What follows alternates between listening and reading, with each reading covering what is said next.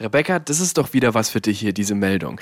Es wird ein Märchen-Musical geben und zwar mit Songs von Britney Spears. Was für eine Kombi. Ich finde es auch genial. Also es soll ähm, ein Musical sein, in dem es irgendwie so um Aschenputtel, Schneewittchen und die kleine Meerjungfrau geht.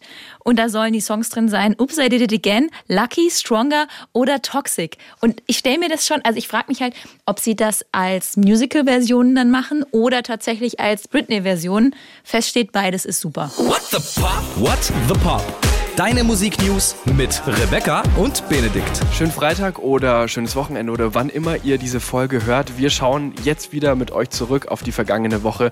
Was war los in der Musikwelt? Und wir, das bedeutet mir zugeschaltet Rebecca aus dem SWR3-Team und ich, Benedikt aus der SWR3 Musikredaktion. Hallo, schön, dass ihr wieder dabei seid. Und ein Thema diese Woche. Es liegt jetzt zwar schon fast eine Woche zurück, aber es war nun mal und es ist eines der größten Musikthemen überhaupt im ganzen Jahr der Eurovision Song Contest. Wir haben äh, schon ein Warm-up gemacht, letzte Folge, und haben euch so ein bisschen darauf vorbereitet.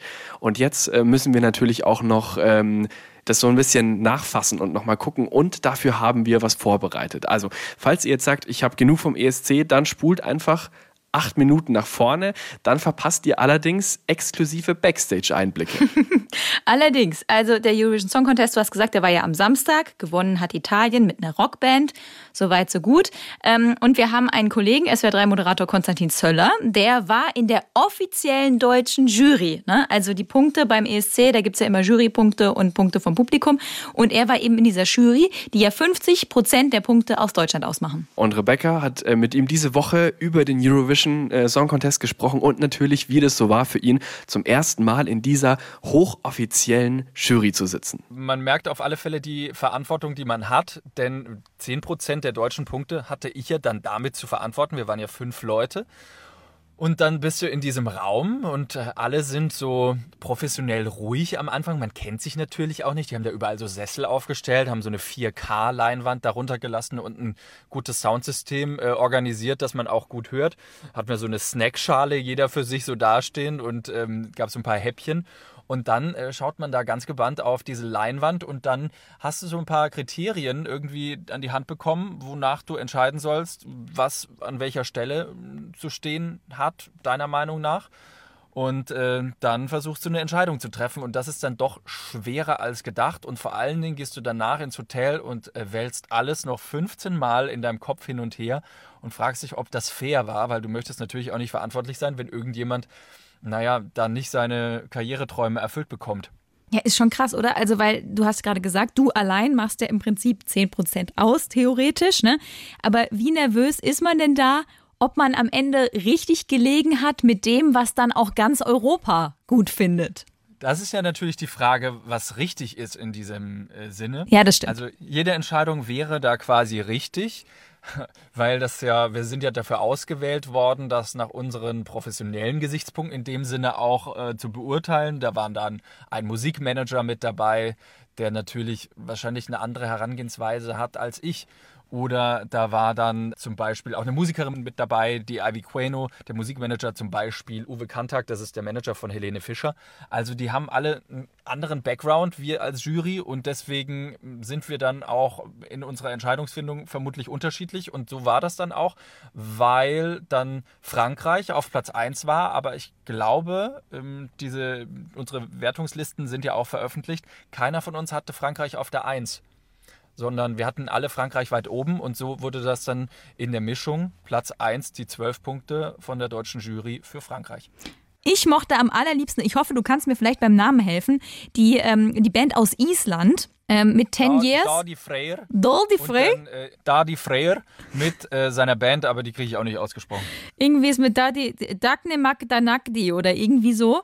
Ganz, so ganz toll. Ich fand das so toll. Das war ja so ein bisschen äh, Gamer-Style-mäßig, obwohl ich überhaupt keine ähm, Gamerin bin, aber das war irgendwie ein, ein, Song, der mir sehr gut gefallen hat. Den packen wir auch auf jeden Fall auf die äh, What the Pop Playlist ähm, Songs der Woche. Welchen Song würdest du da drauf packen, weil er dir gut gefallen hat? Also Island würde ich auf alle Fälle mitgehen. Ich hatte am Montag mit Thomas Sendung, Gottschalk, und der meinte auch, äh, dass das ein phänomenaler Beitrag war, weil die alles so mit einem Augenzwinkern ja auch so, das war auch, war alles halt auch ein bisschen ironisch, aber trotzdem auch halb ernst gemeint. Also sie sind ja auch gerne angetreten. Also deswegen, das war eine gute Mischung. Das hat zu diesem Wettbewerb ge mhm. gepasst, der sich auch nicht immer so ernst nimmt. Also da würde ich auf alle Fälle mitgehen. Ich fand großartig einfach, dass da dreieinhalbtausend Leute in der Halle saßen und dann fand ich es halt auch einfach geil, dass da was rüberkam und genauso war es bei der Musik. Wenn das ein, ein schneller Song war, dann war das irgendwie eher die Stimmung, die ich hatte beim Gucken, weil jeder von uns irgendwie auch gerade darauf wartet, dass es so richtig weitergeht. Und deswegen fand ich Malta auch einfach sehr schön, weil ja. da kam ja einfach so über, über die Leinwand was rüber, über, über den Bildschirm, wo du gedacht hast, ja, yeah, jetzt geht's wieder los. Oh, die ja. gibt irgendwie alles. Die, die gibt alles, die verausgabt sich da, die hat Energie und äh, sie drückt einfach was aus und da kommt auch was rüber und das macht was mit dir. Und das fand ich wichtig. Und so war es auch bei Frankreich, allerdings in eine andere Richtung. Mhm. Du warst ja auch total gebannt, wenn du diese Barbara Bravida angeschaut hast, wie sie dann da performt hat. Und es hat nicht viel gebraucht. Es war einfach nur eine Frau. Es war nicht viel Kulisse, es war ein bisschen Licht. Und dann gab es ähm, einen Scheinwerfer hinter ihr und das war es eigentlich so ziemlich. Und trotzdem hat sie es geschafft, einen zu fesseln. Und das äh, finde ich sensationell und du warst wie gebannt und das hat was mit dir gemacht. Und das finde ich sind die richtig guten Songs, wo sowas dann passiert. Mochte aber auch die Ukraine zum Beispiel sehr gerne, weil das einfach so was Nein. ganz anderes war. Das war ja Nein, dieser, das, das war diese dieser grüne Rave. Vogelfrau. Katastrophe.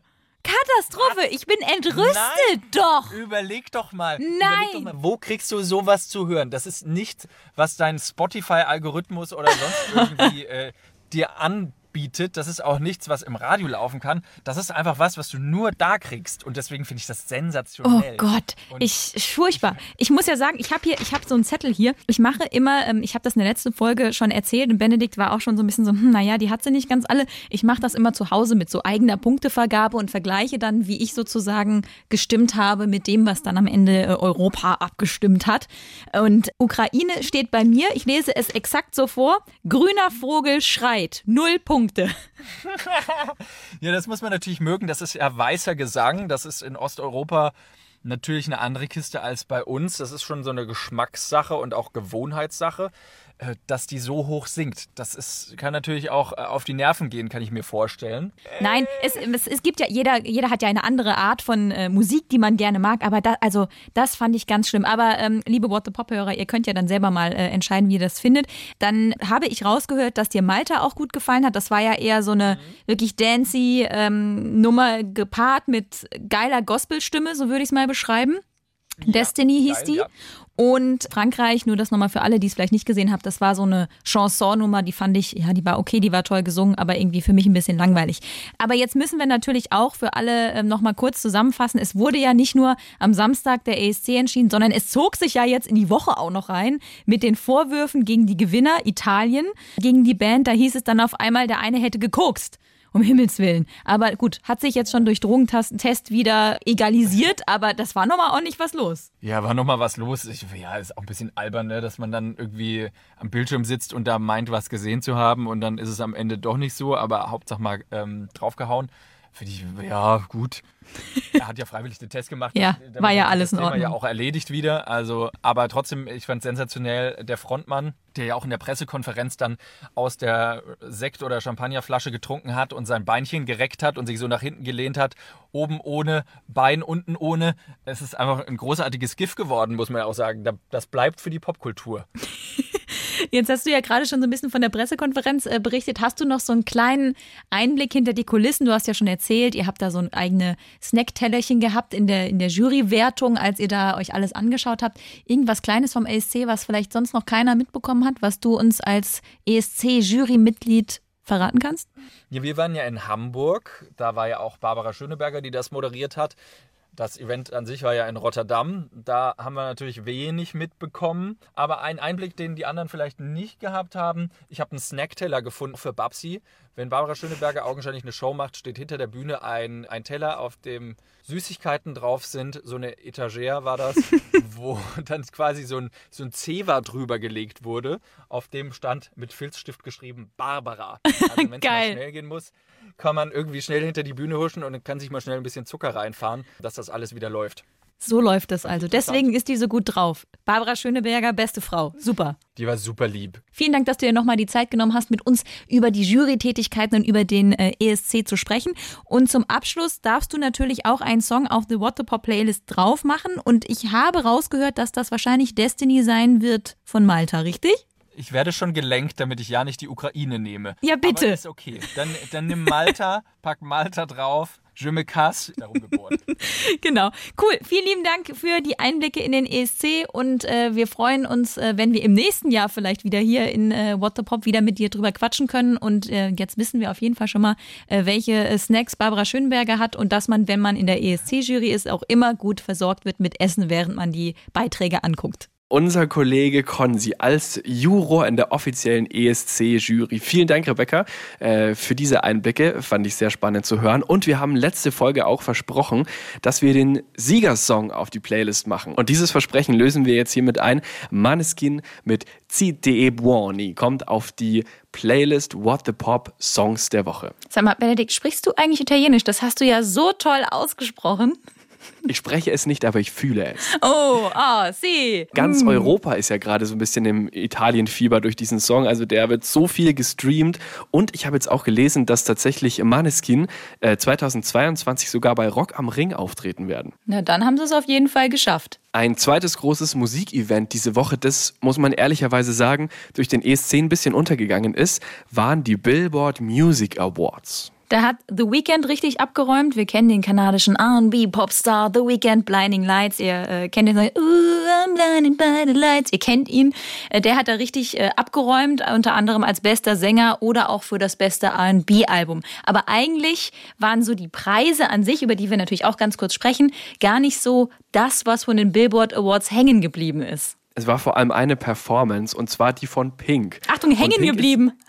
Verstehst hängen geblieben. Hängen geblieben. Warte, okay, weiter. Oh mein Gott. Also ähm, die Performance von Pink und Pink ist ja dafür bekannt, dass sie so über der Bühne schwebt und auch durch Stadien schwebt und so akrobatische Sachen macht.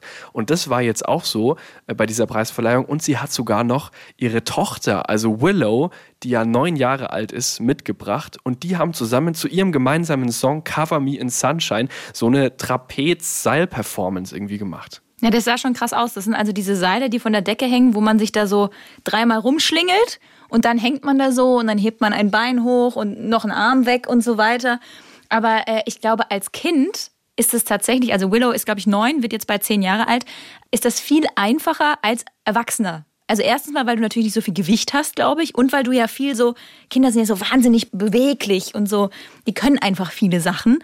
Ähm, deswegen glaube ich, dass das ähm, Willow sehr, sehr viel Spaß gemacht hat. Hat sie auch gut gemacht und die Leute haben es natürlich geliebt und Pink wurde ähm, mit einem Ehrenpreis ausgezeichnet, mit dem Icon Award und hat dann auch in ihrer Dankesrede natürlich Willow erwähnt und hat gesagt, she nailed it, also sie hat es richtig gerockt irgendwie und da war sie natürlich äh, stolze Mama.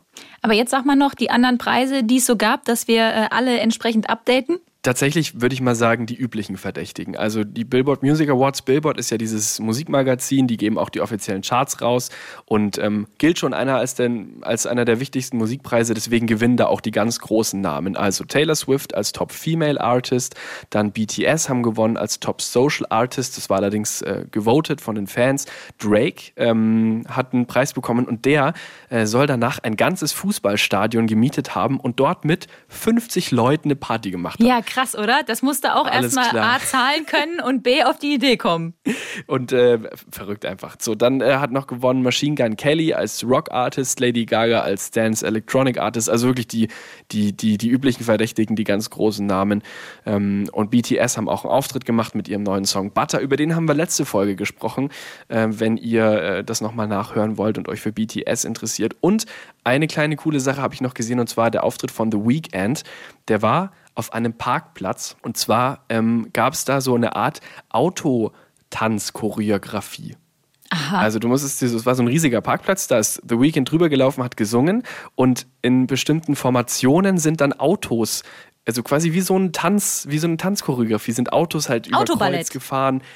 Autoballett, es war Autoballett. Da waren rote und weiße und die haben sich dann abgewechselt, dann waren alle weißen links, dann waren alle roten rechts, dann kam noch LKW und die sind so ganz nah an ihm vorbeigefahren. Also sowas habe ich auch noch nicht gesehen. So viel zu den Billboard Music Awards. Da wisst ihr über die äh, wichtigsten Dinge Bescheid, die da äh, diese Woche los waren. Ein äh, Geburtstag diese Woche, den wir definitiv nicht vergessen dürfen in der Musikwoche, war der 80. Geburtstag von Bob Dylan. Bob Dylan. Ähm, ich habe den mal live gesehen. Und Wirklich? zwar 2018. Ich habe ihn ja in Baden-Baden äh, im Festspielhaus äh, und eigentlich gab es keine Karten mehr und dann wurde irgendwie bekannt gegeben, dass sie an der Abendkasse noch ein paar veröffentlichen. Und ich bin jetzt eigentlich nicht so der Typ, der sich dann da noch abends hinstellt und obwohl er keine Karten hat, trotzdem hingeht und sein Glück versucht. Aber da habe ich mir gedacht, das ist vielleicht die letzte Chance, Bob Dylan nochmal live zu sehen. Und dann habe ich das gemacht, habe mich irgendwie echt so zwei, drei Stunden vorher angestellt, habe echt Tickets bekommen. Zwar dann irgendwie ganz hinten und nur im Stehen, aber egal. Und es war auf jeden Fall ein Erlebnis. Also Bob Dylan ist ja, ich meine 80, das ist ein alter Mann, muss man sagen. Der ist auch zwischen Piano und Mikro äh, hin und her gehumpelt. Und der hat keine, also das ist schon bekannt, aber ich finde es einfach krass, dass er wirklich keine Hits gespielt hat, sondern hat einfach nur irgendwelche Songs von ihm, auf die er Lust hatte. Am Ende hat er Blowing in the Wind gespielt, allerdings mit einer ganz anderen Melodie und ich habe es erst irgendwie nach der Hälfte gecheckt. Warte mal ganz kurz, den Text kenne ich doch. Also der, ähm, der macht total, was er will. Und das ist auch ähm, eigentlich die Überschrift über seine ganze Karriere. Also Bob Dylan ist ja einer der wichtigsten Songschreiber und Musiker aller Zeiten. Sag Das mal gibt- noch ein paar andere. Songs, die man so von ihm kennen sollte oder kennt, kennen sollte, weiß ich nicht. Also mir ging es erstmal so, ich dachte so, was war jetzt nochmal von dem? Also sag mal. Also Bob Dylan hat zum Beispiel, hatte ja auch eine christliche Phase. Zum Beispiel, da hat er Knocking on Heaven's Door geschrieben. Den kennst du auf jeden Fall. Den kenne ich, Berühmt aber gemacht. der Guns N' Roses. Ganz genau, aber geschrieben von ihm. Das ist bei Bob Dylan oft so, Ah. dass seine Songs, die er geschrieben hat, von anderen gesungen wurden und dann riesige Hits wurden. Zum Beispiel auch ähm, All Along the Watchtower von Jimi Hendrix. Den hat der dann gespielt, der wurde dann so mit. Ist alles schon ein bisschen her, 60er. Ich wollte gerade sagen, das Dann, habe ich noch nie ähm, gehört. Oh Gott, jetzt denken alle, was ist die denn für eine? Die kennt sich damit überhaupt nicht aus. Aber das ist für mich so eine Musikrichtung und eine Musikzeit, in der ich mich wirklich nicht auskenne. Shame on me. Wir sind jetzt aber auch wirklich ganz tief in Musikgeschichte, also wirklich 60er Jahre. Mr. Tambourine Man zum Beispiel haben die Birds gecovert.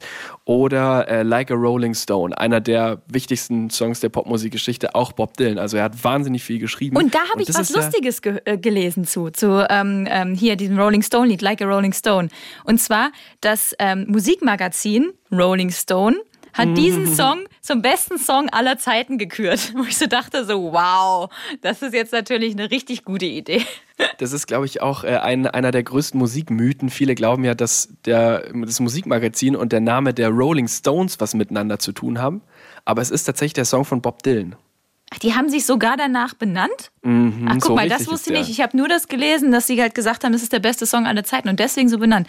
Guck mal, was ich auch noch gelesen habe im Zuge von Bob Dylan diese Woche, weil ja der Geburtstag so ein bisschen auch im Netz und so weiter gefeiert wurde, dass äh, Jimi Hendrix, du ähm, hast ihn gerade auch schon mal erwähnt, dieser crazy Gitarrenspieler, ähm, dass der mal gesagt hat, Bob Dylan wäre der Jimi Hendrix der Mundharmonika. Sehr gut. Sch schön auf den Punkt gebracht. Also Bob Dylan, das ist ja auch dieser Dauergag, den alle immer machen, dass er ja gar nicht singen kann. Ah. Weil er ja diese ganz schnödrige Art hat und dieses total nasale und manchmal mehr spricht als singt. Deswegen wurden auch viele seiner Hits von anderen Leuten dann wirklich erst richtig bekannt gemacht. Aber er ist halt einfach dieser großartige Songwriter. Das ist halt vor allem sein, sein großer USP. Und er war ja in den 60ern Teil der Bürgerrechtsbewegung in den USA. Also seine Songs, die wurden halt zu Protestliedern so. Also eigentlich wollte er zwar nur so seine eigene Meinung ausdrücken, aber dann wurden die halt Teil der Bürgerrechtsbewegung. Der hat zum Beispiel auch bei dieser ähm, Kundgebung, wo Martin Luther King seine I Have a Dream Rede gehalten hat, da hat Bob Dylan gespielt, da ist er aufgetreten. Also dem seine Lieder haben wirklich die Gesellschaft verändert. Und ähm, er selber hatte auch eine große Veränderung, eine musikalische. Erst wie du gerade schon gesagt hast, mit der akustischen Gitarre und der Mundharmonika. Und dann hat er aber plötzlich die E-Gitarre rausgeholt. 65 war es beim Newport Festival. Und dann haben ihn die Fans ausgebuht, weil das quasi für, für die war, war das Verrat. Die haben den als Judas beschimpft, Oh. also als Verräter, weil er halt erst der Folkmann war und dann plötzlich ähm, die Rock'n'Roll-Gitarre rausgeholt Ach so, hat. man darf keine Gitarre spielen als Folkmann. Das war damals so. Das ist jetzt heute natürlich Heute anders. ganz anders. Äh, Heute ist das ganz aber anders. damals war das ein Skandal. Der war super eigenwillig, hat immer irgendwie sein eigenes Ding gemacht und der hat ja auch einen äh, Nobelpreis für Literatur gewonnen. Also als erster Musiker für seine Songtexte, kam aber nicht zur Verleihung, hat ihn sich nicht abgeholt. Steht immer noch auf der Bühne mit 80 und ich bin froh, dass ich es noch einmal erleben konnte. Da haben wir also den kleinen Musiknerd und Fan Benedikt auf der Seite und die andere auf der anderen Seite, die, die ihn nur kennt, wie ich dann festgestellt habe. Ich habe so eine, man hat sich ja früher mal CDs gebrannt, so gegenseitig. Und es gibt eine CD, da steht drauf Oldies und da Oh ist, ta- da ist tatsächlich ein ähm, Bob Dylan-Song drauf. Ich könnte dir nicht mal sagen genau welcher, aber ähm, da ist einer drauf. Die gute Zeit der Mixtapes. Oh Sehr ja, schön. oh ja. Da könnte man eigentlich auch mal drüber reden, was für, ähm, was für crazy Mixtapes man sich immer so gegenseitig äh, zugeschustert hat. Aber ähm, gut, die Zeit ist wahrscheinlich in Zeiten von äh, Spotify und ähm, äh, Deezer und was es noch alles gibt, äh, vorbei. Spotify, Deezer und auch Instagram äh, und TikTok, das ist ja gerade die Zeit, in, in der wir uns befinden. Und äh, wir haben ein Instagram-Thema noch dabei. Diese Woche äh, wurden nämlich äh, Fotos gepostet, die Instagram mal wieder gesprengt haben. Allerdings, Ariana Grande postet Hochzeitsfotos von ihrer eigenen Hochzeit. Ne? Oh mein Gott. Das äh, ist ein Thema, das interessiert die Menschen, das macht die Menschen fröhlich und sie freuen sich für äh, Ariana Grande. Ähm, sie hat diese Bilder gepostet äh, mit äh, ihrem schönen Seidenkleidchen, was sie da äh, anhat. Sie hat ja ihren ähm, Typ geheiratet, das ist so ein Immobilienmakler. Ähm, da sind die, ich weiß gar nicht, wie lange die schon zusammen sind, aber seit fünf Monaten ungefähr sind die verlobt und jetzt haben sie eben im ganz kleinen Kreis, irgendwie 20 Leute zu Hause äh, geheiratet, ein sehr intimer Rahmen und so. Aber sie ist sehr, sehr happy. Und jetzt wird das Hochzeitskleid natürlich groß thematisiert, denn das Hochzeitskleid, und Benedikt, ich bin sicher, du weißt das, ist von der großartigen Designerin Wera Wang designt worden. So, Der Name steht hier, aber mehr kann ich dazu ehrlich gesagt nicht sagen. Das ist gar kein Namen Problem. Zum ersten Mal.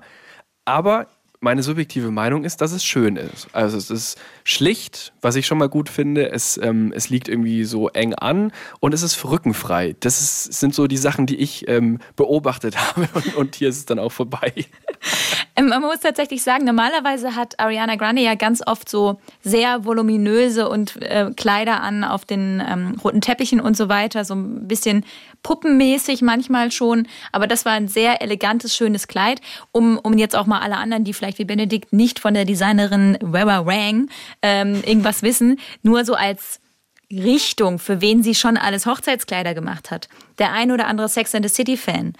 Als Carrie heiratet, hat sie so ein Kleid an. So, Victoria Beckham hat in einem Kleid von der Designerin geheiratet. Kim Kardashian hat ihre erste Hochzeit gehabt mit einem Kleid von ihr. Mariah Carey, Alicia Keys, Kate Hudson und so weiter.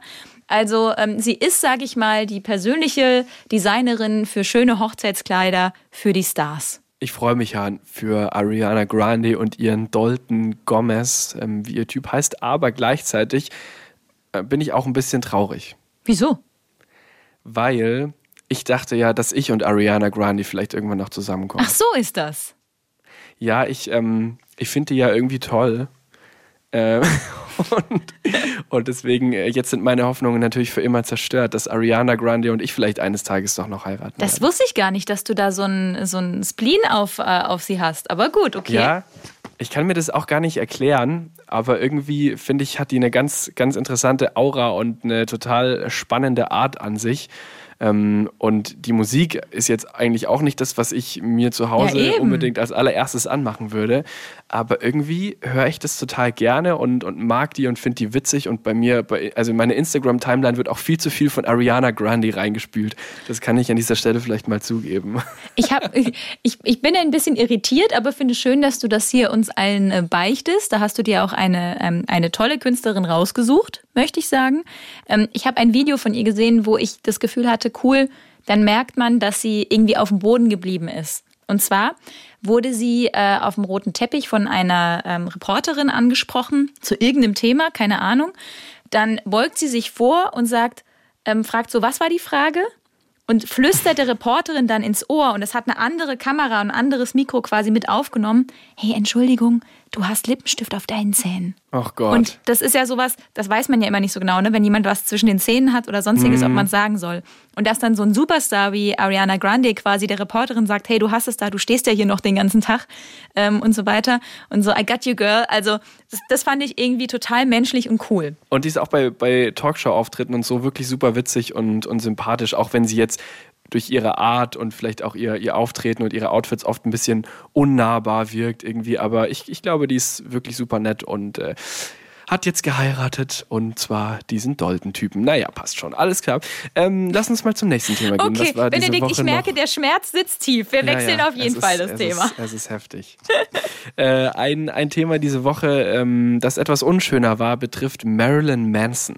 Ja, ähm, Marilyn Manson ist ja dieser Schockrocker. Ähm, weißt du, wie der aussieht? Hast du ein Bild vor Augen? Ja, der ist es derjenige, der sich angeblich auch mal eine Rippe hat wegoperieren lassen, um äh, selber sich ähm, sexuelle Gefälligkeiten zukommen lassen zu können, um es mal so der, zu formulieren? Ja. Das ja. ist der mit, mit dieser weißen Haut und also rote Lippen, schwarzer Seitenscheitel und ähm, er ist halt eine, eine, krasse Kunstfigur, also eine extreme Kunstfigur. Den habe ich auch mal live gesehen. Hm. Und ähm, der hat sich da, also es war beim Festival, so spät nachts guckt man sich halt noch an und der hat einfach heftige Bühnenshows. Also es geht schon so ein bisschen in Richtung Rammstein. Also so total extreme Sachen, die da auf der Bühne passieren. Da hat er sich wie so ein Diktator auf so einer Rednerkanzel irgendwie inszeniert. Und dann hat er an seinem Mikro unten dran ein Messer und mit dem hat er dann so eine Plastikpuppe aufgeschlitzt. Also es ist wirklich ein bisschen heftig alles. Ist nicht meins. Ähm, er ist halt einfach ein krasser Typ und vor allem diese Kunstfigur ähm, ist dafür bekannt zu provozieren und natürlich äh, immer wieder zu übertreiben.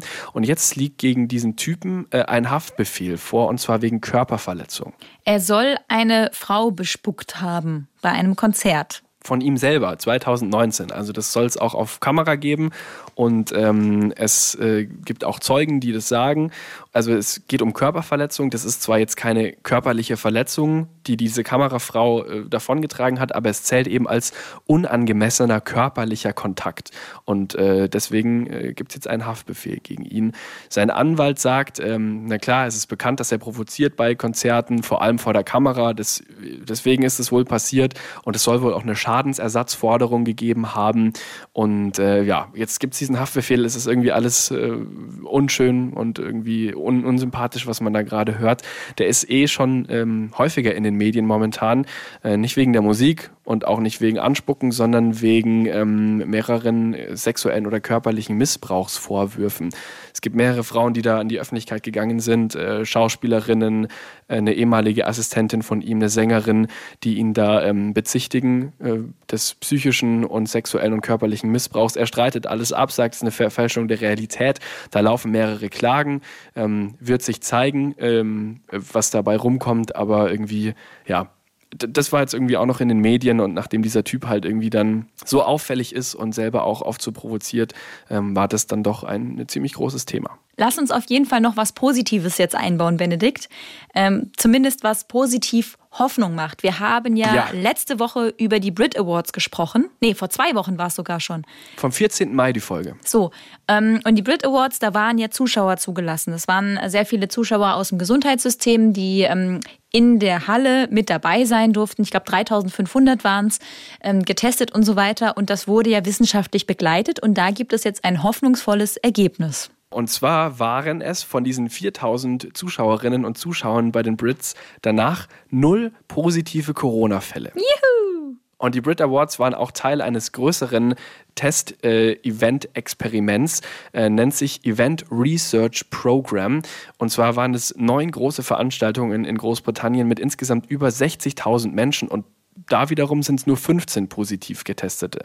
Ähm, also Fußballspiele waren dabei eine große Party. Das bedeutet, es sieht so aus, dass Großveranstaltungen ohne Masken, ohne Abstand, mit Tests vorher und nachher, ohne sehr großes Risiko durchgeführt werden können. Wir hoffen, dass sich das in die Richtung weiterentwickelt und äh, dass wir aus dieser Pandemie schnell rauskommen. Aber das wollten wir auf jeden Fall noch nachreichen, sozusagen, weil wir ja darüber gesprochen hatten, dass eben da bei den Brit Awards so viele äh, Leute waren. Und wenn wir gerade dabei sind, noch eine Corona-Meldung, ähm, die diese Woche auch in der Musikwelt äh, war und, und einige Leute bewegt hat. Und zwar ist ähm, der Sänger, ähm, beziehungsweise der Originalsänger, muss man dazu sagen, von Milli Vanilli, John Davis, an Corona gestorben mit 66 Jahren. Der Song, der unter anderem bekannt ist, der dazu gehört, ist dieses Girl, you know it's true. Ooh, ooh. Ooh, I love you. Ähm, das ist so ein bisschen diese Milli Vanilli-Geschichte. Das waren eigentlich zwei Tänzer, die die Frontmänner waren, die aber angeblich gar nicht singen konnten und deswegen hat eben John Davis gesungen. Das ist eigentlich so die Fun-Story da hinten dran, die äh, damals in den 90ern groß war. Und es war vor allem ein riesiger Skandal, als das rauskam. Also da war deren Erfolg äh, schlagartig vorbei ähm, als da rauskam, okay, die machen einfach nur Playback und haben alle so ein bisschen verarscht. Und er ist eben die Originalstimme, er hat wirklich gesungen und er hat äh, danach auch noch weiter in der Musikindustrie gearbeitet, hat noch zum Beispiel mit Sascha zusammengearbeitet und ist jetzt eben äh, infolge einer Corona-Erkrankung verstorben. Damit wir euch mit positiven äh, Nachrichten ins Wochenende entlassen können, haben wir ja, Benedikt hat es vorhin schon mal erwähnt, wir haben ja unsere What the Pop Playlist Songs der Woche, der ihr sehr gerne folgen könnt. Da packen wir immer mal wieder neue Musik drauf. Und ich würde total gerne anfangen, weil ich bin total angehypt und angefixt von einem äh, neuen Song, der von Marjan kommt. Marjan, das ist ein Typ, der kommt ähm, aus Schorndorf, ist in der Nähe von Stuttgart. Und ähm, ich habe mal geguckt, auf der Webseite von seinem Label For Music steht, Marjan ist vermutlich eines der unscheinbarsten und bescheidensten Wunderkinder, das die deutsche Musiklandschaft derzeit zu bieten hat. Oha, ist jetzt ein bisschen hochgegriffen. Aber man muss wirklich sagen, ähm, der Typ ist cool, der macht ähm, coole Musik, der wurde auch mal so als Nachfolger von Crow so ein bisschen ähm, gehandelt. Der hat äh, 2019 den New Music Award gewonnen. Ähm, der macht coole Rapmusik, lässige Rapmusik, die aber auch sehr melodisch ist, würde ich jetzt mal so beschreiben in, in meinen Worten. Und hat jetzt eben einen Song Dead or Alive und zusammen mit Clouseau. Ja, okay, vielleicht finde ich den auch deswegen ein bisschen gut.